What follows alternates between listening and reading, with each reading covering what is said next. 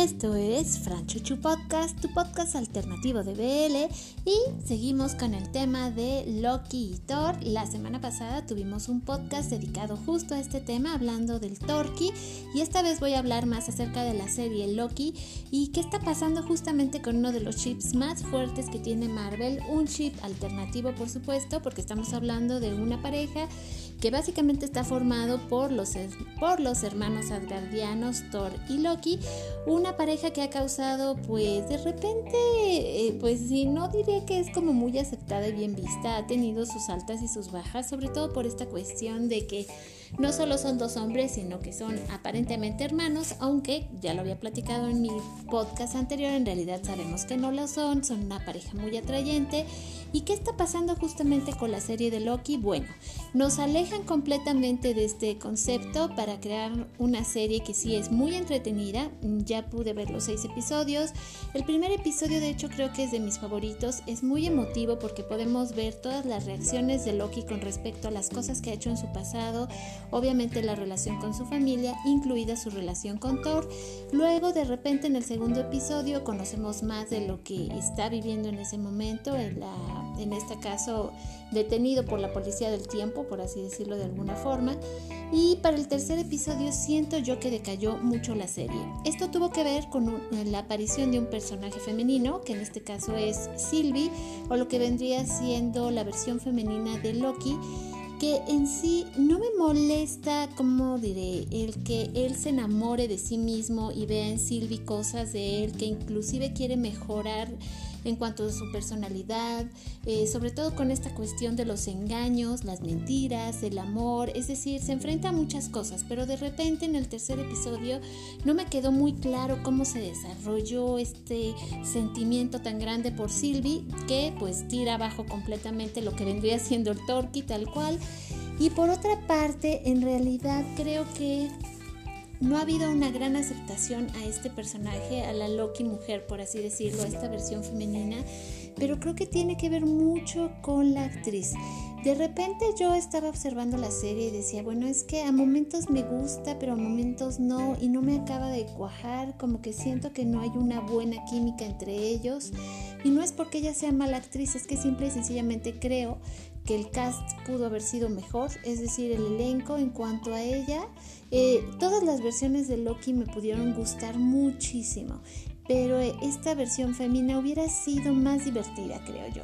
Sí, comprendo que es una mujer que ha sufrido mucho, pero creo que una de las cuestiones que caracterizan a Loki es que siempre es un poco cínico y también eh, es difícil derribarle la sonrisa, ¿no? A pesar de todo lo malo que le esté ocurriendo a Loki, Loki es un personaje que suele sonreír mucho y esto le da esa peculiaridad, ¿no? Hasta cierto punto como picardía. Eh, eso es algo que me gusta mucho del personaje de Loki, inclusive creo que es un rasgo que no debió perder y siento que Sylvie no tiene. Entonces no creo que sea tanto culpa de la actriz como cómo fue llevado el personaje femenino de Loki. Me hubiera encantado ver una Loki más atractiva porque Tom Hiddleston es muy atractivo. Entonces de repente ella no la sentía a la altura de lo que debía de ser eh, en este caso la versión femenina de Loki. No sé a qué actriz hubiera puesto yo. Hay muchas actrices jóvenes que son hermosas y que pueden a lo mejor, al igual que en este caso eh, Sofía de Martino, tener una oportunidad para resaltar en una serie como Loki. Y esto ha generado, eh, pues, mm, hasta cierto punto, pues la gente no está conforme con lo que se vio. Sabemos que va a haber una segunda temporada, gracias a Dios, donde espero que se explique más cómo es que Loki se enamoró profundamente de una mujer tan fría como en este caso fue el personaje que interpretó Sofía y sí me hubiera encantado ver una versión de una mujer Loki inclusive más sensual. Eh, sí, me hubiera encantado que hubiera sido morena, es decir, su cabello negro largo hubiera sido maravilloso. Creo que eso le hubiera dado otro candor al personaje que le hacía falta. O sea, es que realmente no tiene carisma esta mujer Loki. Creo que ese es parte del problema por el cual no nos gustó. A mí no me molesta la idea de que se haya enamorado de sí mismo. Creo que eso es muy Loki, pero lo que no me gustó es eh, básicamente la química que existe entre ellos, que recordando un poco lo que hablé en mi podcast pasado, es lo que hace que Chris Hedward y Tom Hiddleston saquen chispas en la pantalla y que obviamente quisieron tirar por tierra en esta serie, ¿no? Alejar completamente a un personaje del otro, crear nuevos sentimientos, nuevas relaciones, pero bueno, sacando lo positivo de esta serie que tuvo muchas cosas, el papel de Owen Wilson me gustó muchísimo y siento que al principio tenía también mucha química con Loki y de repente todo eso como que uf, se desapareció en el viento. Las otras versiones de Loki, insisto, me pudieron encantar. Kid Loki es de mis personajes favoritos y deseo mucho ver de nuevo este personaje. Así que vamos a ver qué ocurre. Y retomando un poco los comentarios en internet, hay uno que me encanta que dice, bueno, a partir de ahora todo en el canon es posible. Y creo que es verdad, porque al abrirse los multiversos, como estamos viendo que ocurrió al final de la serie, spoiler alert por si alguien no ha visto la serie, mil disculpas, pero estoy confiando en que casi todos los escuchas ya vieron la serie.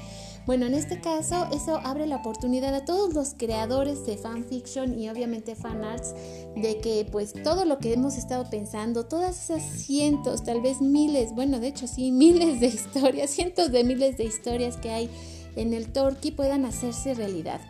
Lo cual me lleva también a agradecer a todas esas personas que me dejaron comentarios. Muchas gracias. Sé que somos poquitos, pero a mí me gusta mucho sentirme cercana a las personas que me escuchan y que obviamente me siguen en mis redes sociales. Entonces también me decían, bueno, puedes recomendarnos historias. La verdad es que he leído una cantidad de historias turkey que me sería imposible decir o acumularlas, es decir, me decían, bueno, ¿por qué no haces una lista donde las pongas inclusive, pues no sé, eh, por rating de edades, eh, por temática, pero he leído una cantidad de historias turkey donde son actores, donde son adolescentes, donde se conocen en la oficina, donde se casan, donde tienen hijos, donde se odian, donde obviamente están dentro del canon de las películas de Marvel. Entonces es realmente muy difícil para mí poder decir, ay sí, léanse esta historia porque es la mejor. He leído verdaderas obras de arte y he tenido la oportunidad de conocer inclusive algunas de esas maravillosas escritoras. Curiosamente, aunque a mí me gusta escribir fanfiction, nunca he escrito de Torquay porque siempre he encontrado lo que necesito leer. Entonces, esto es lo que a veces genera que las artistas, ya sea escritoras o en este caso dibujantes, pues se animen a crear algo nuevo porque no encuentran. Pero en el universo Torquí hay tal cantidad de material que al contrario es muy difícil que yo pudiera decir quiero hacer algo nuevo. A veces he pensado en una historia que esté como un poco basada en el universo de, no sé, la película de Llámame por tu nombre o cosas así que realmente no se hayan visto, pero es muy difícil en el mundo Torquí no encontrar algo porque ya está hecho prácticamente todo. Lo que sí voy a hacer es recomendar algunas de mis escritoras favoritas para terminar este podcast. Por ahí tenemos justamente a una de mis favoritas que además considero una gran amiga y la quiero mucho, que es Sangre Samurai. Ella escribe en español tiene unos fics maravillosas, pero de verdad son de las historias que más amo y he disfrutado y así fue como de hecho nos conocimos porque le empecé a escribir y a dejar mensajitos y comentarios de todo lo que me gustaban sus historias. Entonces ella es de mis super favoritas, es como mi número uno, así que muy recomendables todas las historias de Sangre Samurai. En inglés podemos encontrar también a otras autoras que son buenísimas, como puede ser Cherry Pie Zero ella también tiene historias increíbles y también tiene muchísimas de diferentes temáticas. Por ahí también otra de mis súper favoritas, que bien escribe, que Bárbara, es de Book Hunter. Quiero pensar que todas son mujeres, la verdad es que no lo sé, pero mi imaginación me da que son mujeres. Y bueno, como un extra, The Book Hunter a veces escribe eh, con muchas pausas. De repente puede tardarse en volver a publicar la continuación de un fix, a veces hasta un año, año y medio, pero es una autora buenísima, súper recomendable. Y por último, les doy un plus que es HJ Bender. También esta escritora es buenísima. También tiene unas historias que te van a encantar y justamente en el grupo, eh, en este caso en Facebook, de Turkey for You Fix Library, algo así como la librería de Fix Turkey para ti. Bueno, ahí estamos recomendando siempre una gran cantidad de historias y dando información para todos los seguidores del Turkey, así que es bueno que se unan. Pueden empezar a seguirnos desde la página Turkey for You también en Facebook. Agradecemos pues a los patrocinadores de este pequeño segmento que de hecho este ha sido el podcast más largo que he hecho hasta el día de hoy y lo agradezco a la página también de Voice We Love, al club en Facebook, eh, en este caso eh, de, se me fue el nombre, el Clan de Sabias, que también tiene obviamente su grupo está en Facebook, su página en Instagram y también una página en Beca donde tienen una gran cantidad de material BL, así que recomiendo muchísimo que la sigan.